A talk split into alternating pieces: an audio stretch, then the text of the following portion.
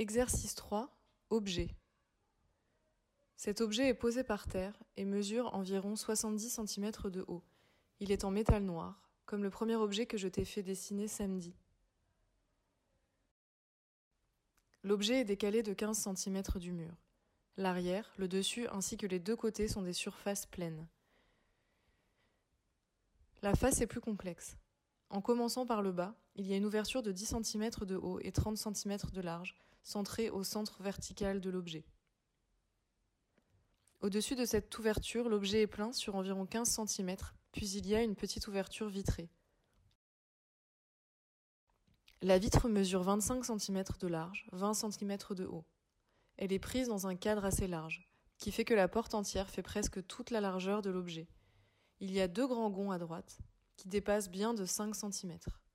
À gauche, il y a une poignée qui permet d'ouvrir la porte. C'est une boule noire de 5 cm de diamètre en plastique. Il y a une boule noire identique au bout d'une tige en métal de 20 cm qui dépasse à l'arrière. Au-dessus de la porte, l'objet est à nouveau fermé. Avant d'arriver tout en haut de l'objet, il y a une poignée en U, en tige métal noir qui est soudée à l'horizontale. Le dessus de l'objet est donc fermé, mais il y a un grand tube noir de 12 cm de diamètre qui part tout droit à la verticale, vers le plafond. Derrière la vitre, il y a des flammes. Elles sont très vives. Orange, jaune, presque blanches par endroits. Ce soir, je ne suis pas assis au même endroit qu'hier. Je suis allongé sur le canapé et je vois l'objet carré que tu as dessiné hier. Je vois les flammes se refléter dedans. Exercice 3. Espace. C'est une face étrange d'une des pièces du bas. Cette face fait partie de la plus grande pièce de la maison. La pièce mesure environ 10 mètres sur 5 mètres, et cette face est une des faces de 5 mètres. Je l'aime car elle est complexe. Elle devait être plate à un moment et a subi une extrusion d'un tiers. Si on la regarde de face, chaque tiers est une fenêtre. Les deux premiers tiers en partant de la droite ont chacun une ouverture identique. La hauteur du mur est 3 mètres 50, je dirais.